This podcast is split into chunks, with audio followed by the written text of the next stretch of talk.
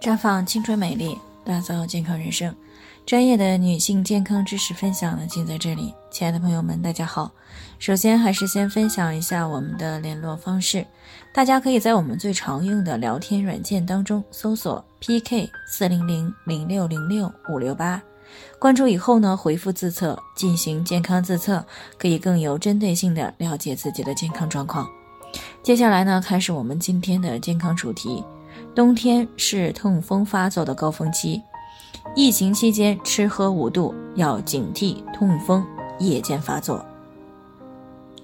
听众杨女士呢，今天上午过来咨询说，今天凌晨三点左右的时候呢，她老公的痛风突然第二次发作了。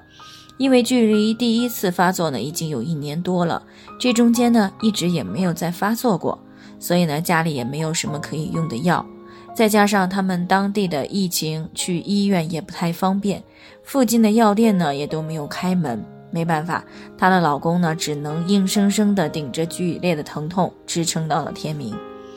但是她有些不太明白，她老公的痛风为什么都会在晚上发作，尤其是在凌晨发作，让人防不胜防。其实呢，不止她老公出现这样的现象，很多痛风的人。大多数情况下，也都是在凌晨入睡以后被疼醒，才知道自己的痛风又发作了。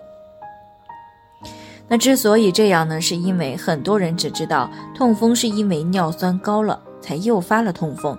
却很少有人知道痛风其实是一种代谢问题，它与循环的快慢有一定的关系。痛风呢，是因为长期的尿酸代谢紊乱以后呢，产生的尿酸过多，但又不能够及时的排出去，从而呢，造成了大量的尿酸在骨关节的部位结晶并沉积下来。这些尿酸盐结晶持续作用于骨关节，引起关节炎，从而呢，出现了关节的红肿热痛，这就是痛风发作的形成机制。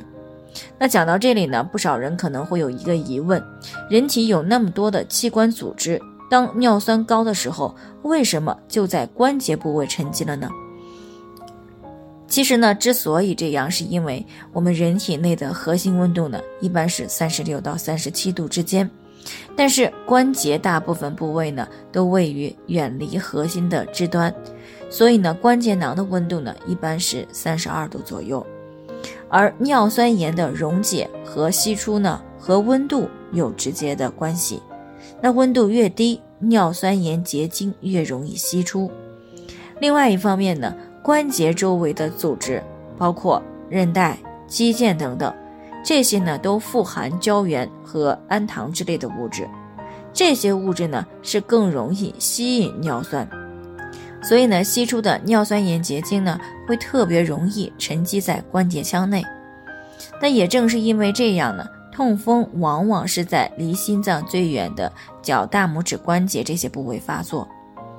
而人在入睡以后呢，尤其是在凌晨啊，可以说是人体温度最低的时候，所以呢，当血尿酸超出正常值的时候，就会在这个时候沉积在关节部位。